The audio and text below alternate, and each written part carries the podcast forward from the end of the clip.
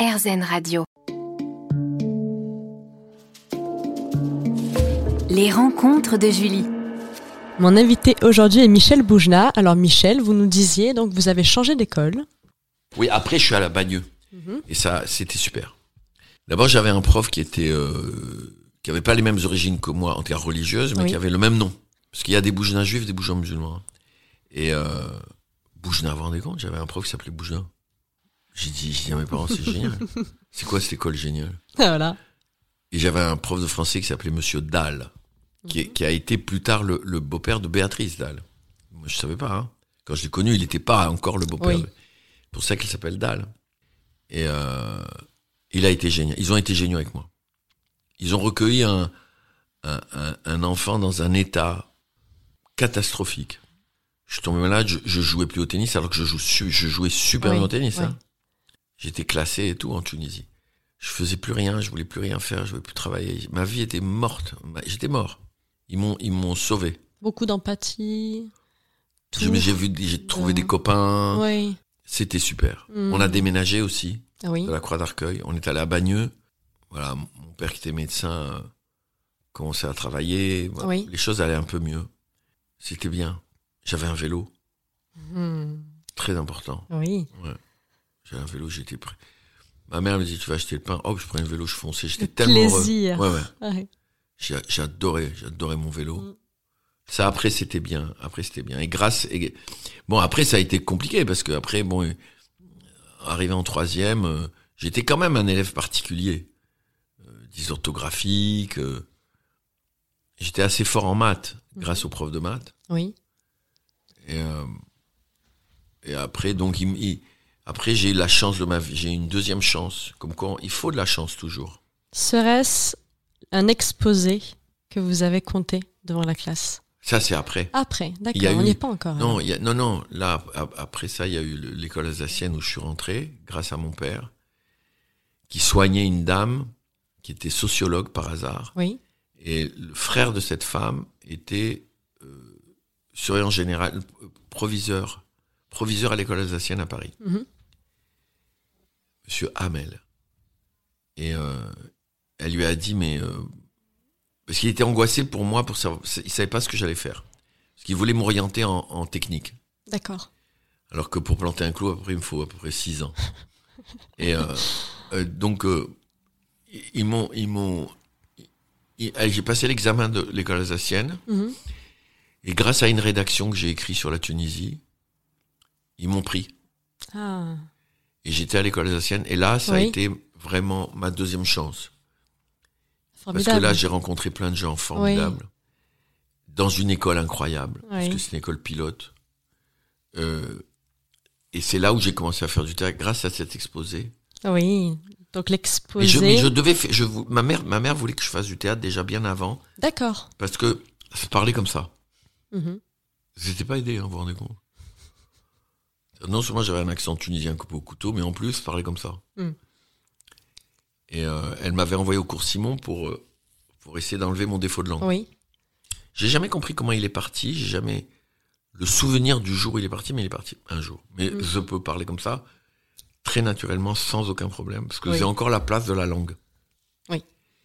Et c'est des années plus tard qu'il m'est revenu, c'est-à-dire que je me suis rappelé que j'avais Ah un oui. défaut de langue. Ouais. J'ai essayé de le reprendre et naturellement je l'ai repris. Il y a eu un moment donné, j'étais angoissé parce que j'avais peur de, de- que ça revienne tout le temps. Oui. Et euh, voilà. Et à l'école alsacienne, euh, c'est là que j'ai fait un exposé justement sur le dernier des justes, qui était pas drôle. D'André Schwartbach. Ouais. Prix Nobel de littérature. Oui. J- J'étais. euh, C'était pas drôle, hein. Parce que le dernier des justes, c'est pas drôle. Mais euh, les, les... c'est là où ils ont adoré que je raconte. Ah. Histoire drôle, pas histoire drôle. Oui. Ils m'ont dit, tu racontes bien. Tu La sais consécration. raconter. Ouais. Et j'étais jeune, hein. Mm, oui. j'avais 15 ans. Oui. 14 ans, 14 ans et demi, 15 ans. Et là, ça, là, là, ça a été magnifique. À partir de là, il y a eu des moments difficiles, mais je dirais que plus j'avançais, plus ce que, ce que j'étais,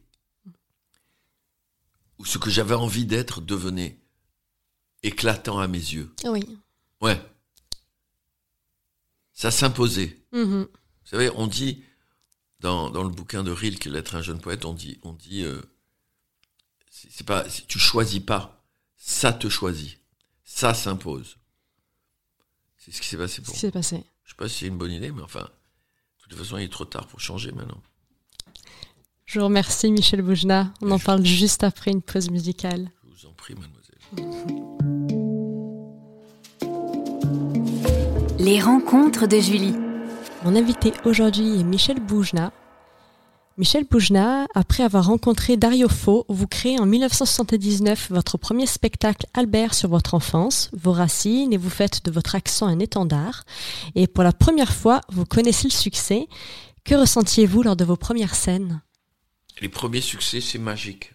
Oui. C'est, euh, on n'en revient pas. Je me demande si c'est les gens ne sont pas trompés de salle. Mhm. Parce qu'au Lucernaire, là où je jouais, il y avait plein de salles différentes. C'est super. Et et il y a aussi le côté, évidemment, du pognon. Oui. Tous les jours, on me donnait une, une enveloppe. C'était génial, une enveloppe en cash. Ah oui. Bah oui, moi, j'avais jamais payé d'impôts de ma vie. J'a- J'avais jamais gagné d'argent. Mhm. Parce que tout le travail que, tout, enfin, tout ce que j'avais fait dans la compagnie où j'étais et tout ça, on, on gagnait pas d'argent. On, avait juste de quoi bouffer, mais à peine. Donc tout est arrivé d'un coup. Ouais, alors là, on allait à la coupole tous les soirs. Ah oui. Au restaurant où la nappe, elle est en tissu. Oui. Pas le côté brasserie. Hmm. Moi, je- encore aujourd'hui, je touche les nappes.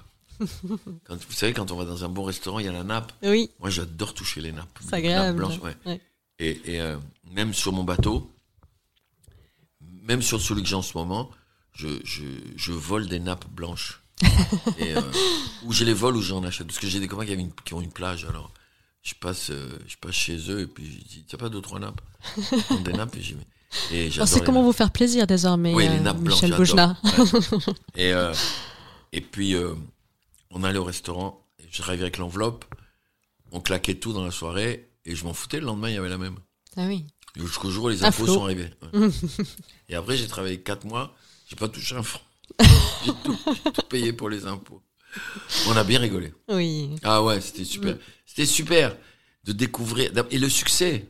Parce que l'argent, c'est en plus. Oui, oui. Bien L'argent, sûr. c'est pas ce qu'on cherche. Parce que si, si j'avais voulu faire de ma vie quelqu'un qui gagne de l'argent, j'aurais essayé de faire un métier où on gagne vraiment de l'argent. Oui. Beaucoup d'argent. Il y en a des métiers. où, bah, c'est pas, pas forcément facile, hein, c'est très compliqué. hein. Il y en a beaucoup qui essayent et qui n'y arrivent pas. Mais j'aurais essayé en tout cas. Mhm. Moi, j'ai des copains d'enfance qui ont, qui ont choisi euh, la finance ou des trucs comme ça. Des gens qui viennent de milieux très modestes. hein. Aujourd'hui, ils, ils ont des, ils ont des moyens que je, je- pour moi qui sont surréalistes. Oui. Fait l'anniversaire de sa femme euh, dans pas longtemps. Il m'a dit Mais non, t'inquiète pas, on part en avion. J'ai loué un avion. euh, On va à Athènes, on monte sur un bateau. euh, Mais c'est quel bateau? Ah non, c'est un bateau que je viens d'acheter. Je suis fatigué. Mais pour rien au monde, je changerai ma vie. Vous, c'est la reconnaissance pour votre art. C'est je- incroyable. De toutes les façons, je, toutes les façons, je saurais pas faire autre chose. Mhm. Je peux pas faire autre chose. Oui. Je serais trop malheureux. Mhm. C'est comme ça. On peut pas. Il y a des choses qu'on peut pas. Si on, si on, si on va contre ça, quand c'est aussi fort que ça, Mhm.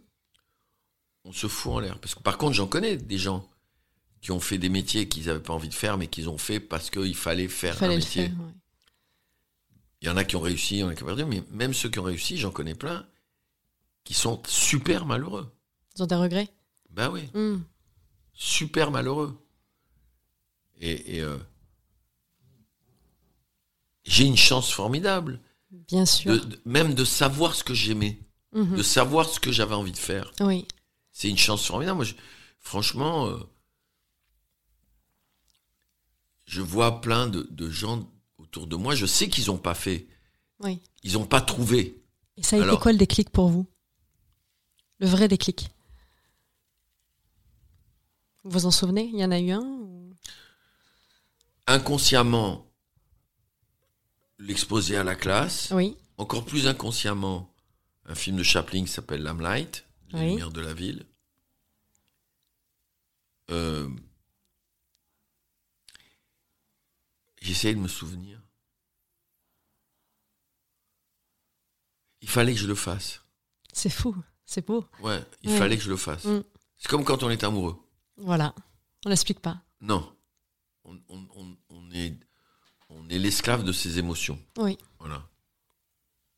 Mais que t'es fou, qu'est-ce que tu vas aller avec cette fille euh? Mais je peux pas faire autrement. Mais enfin, tout vous sépare. Oh, je m'en fous. Mais tu, mais, tu- mais t'es malade, tu vas bousiller ta vie. Peut-être. mais, mais, mais tu comprends pas que je l'aime? Est-ce que tu comprends que je l'aime? Plus fort que tout. C'est pareil. C'est pareil. Merci Voilà. Michel Boujna. Voilà, je vous en prie. On se retrouve dans un instant sur RZN Radio. Les rencontres de Julie. Mon invité aujourd'hui est l'acteur, humoriste et réalisateur Michel Boujna.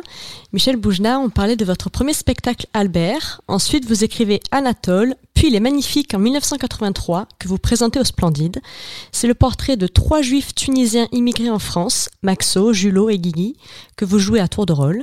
Ce spectacle est un succès immédiat. Vous promettez alors que vous jouerez ce seul en scène, je cite, tous les 20 ans jusqu'à l'an 3000. Pouvez-vous nous en dire plus sur Les Magnifiques? Ben, en fait, quand j'ai écrit Anatole, euh, j'ai écrit Anatole en, en- en- en disant tout le monde m'appelle Albert de mon premier spectacle qui parlait déjà des Juifs tunisiens. Oui. Anatole, je voulais surtout pas parler de ça. Je voulais genre sortir de cette espèce d'étiquette qu'on m'avait mis dans le Mhm. dos. euh, ben. Le seul problème, c'est qu'on est qui on est. Bien sûr. Alors je pouvais couper avec Albert, mais pas avec ce qu'il y avait de moi dans Albert. Oui. En faisant Anatole, j'ai coupé avec Albert et ce qu'il y avait de moi. Oui. Et j'ai été évidemment très malheureux. Et je me suis retrouvé à la suite de cette aventure, endetté à mort, parce que j'avais gagné beaucoup d'argent sur Albert. Quand j'ai fait Anatole, je me suis trahi. Et un, un jour, j'ai écrit un texte. Euh, en fait, c'était une lettre que je m'écrivais à moi-même. C'était un, un texte où je me disais, mais pour qui tu te prends? Donc je me parlais, ça, ça m'arrive. D'accord. Oui. Introspection. Ouais. Mais il faut pas le dire au psychiatre, d'accord? Euh, Je m'écris en me disant, mais Michel, tu es devenu fou, pour qui tu te prends? Tu as voulu t'appeler Anatole Ah, Et j'ai rajouté, en fait, tu as voulu t'appeler Anatole France, pour couper, avec le côté folklorique. Des gens d'Afrique du Nord qui sont toujours considérés comme des gens légers et sans, profondeur. J'ai dit, tu peux pas. Tu peux pas. Et à la fin de cette lettre, quand je l'ai relue, J'étais dans une mer noire. hein. J'ai dit, bah ouais, c'est ça en fait. Ça ressemble à une lettre d'un père à un fils. C'est comme si ma mémoire parlait euh, Oui. à ce que je suis aujourd'hui ou ce que je voudrais être. Mhm. Et j'ai créé, euh, j'ai créé, j'ai créé ce- le personnage du père d'abord. Oui. Après, j'ai dit, ah, mais ça pourrait faire un spectacle sur la mémoire. J'ai inventé Maxo et Guigui, j'ai commencé à les écrire. Je me souviens très bien, j'ai écrit ça à la campagne. Parce que vraiment, j'étais, quand je vous dis dans la merde, j'étais, j'avais pas de quoi bouffer. hein. Donc, je suis allé chez un de mes cousins euh, qui, a- qui il préparait ses concours, lui, à l'époque. C'est devenu un grand, grand professeur maintenant, Mhm. grand économiste. Il m'a dit, bah, viens, moi je fais ça, viens, viens à la maison avec moi. euh, on a à bouffer, on a. Et voilà, et j'ai écrit Les Magnifiques là-bas. Et j'ai eu la chance aussi de rencontrer des gens qui avaient vu mon premier spectacle et qui m'avaient dit tu l'as pas assez joué. D'accord. Donc ils m'ont ils m'ont ils m'ont pris sous leur aile, c'est les Marouani. Mhm. Ils m'ont aidé, ils m'ont filé du blé, ils m'ont fait faire fait reprendre mon premier spectacle Oui. qui a fait un carton. À partir de là, euh, j'ai payé toutes mes dettes. Mhm. Je me souviendrai toujours, au bout d'un an, au, au théâtre du Splendide, mon agent est venu, il m'avait dit maintenant que tu as remboursé tes dettes, que tu gagnes un peu d'argent, il faut que tu achètes une belle voiture. J'ai dit pourquoi Il m'a dit parce que tu es une vedette maintenant. Ah. Une vedette, ça a une belle voiture. C'était très drôle. Ça m'a beaucoup touché. Et j'en avais rien à foutre, mais j'ai acheté une Voilà. Ouais, parce qu'il était content. oui. Et, euh, euh, voilà, les choses se sont passées comme ça. Et j'ai, j'ai, dans la foulée, j'ai créé les Magnifiques. J'ai joué pendant deux ans au Splendide, un an Albert que j'avais repris, Mhm. et juste derrière, j'ai joué. Les, les- j'ai commencé les Magnifiques, et les Magnifiques, c'était un raz de marée. Oui. Ah ouais, c'était, ça n'avait plus rien à voir avec mon premier succès. C'était beaucoup plus important. Oh, c'est formidable. Ah ouais, ouais, ça c'est. Et il n'y avait pas de pub, hein. Oui. Il y avait rien. C'était Eh que, oui. que. Bien sûr, bien sûr. Et, et- et- D'autant plus. Et, et ça débordait évidemment largement les gens de ma communauté, parce que Oui. euh, Euh, vous savez, on est, nous les juifs tunisiens en France, euh, en France il y a 400 000 juifs. En tout, il y avait 100 000 juifs tunisiens. Il y en a une partie qui sont partis en Israël, une autre partie qui est venue en France. Les gros, les gros pays où ils sont allés, une partie en Italie, mais très peu. Parce qu'il y avait beaucoup, beaucoup de juifs italiens. Marrant. Moi, ça me fait toujours marrer quand les gens me disent ton public, euh, c'est tunisiens, mais ils sont malades. Il y a pas, il y en a pas.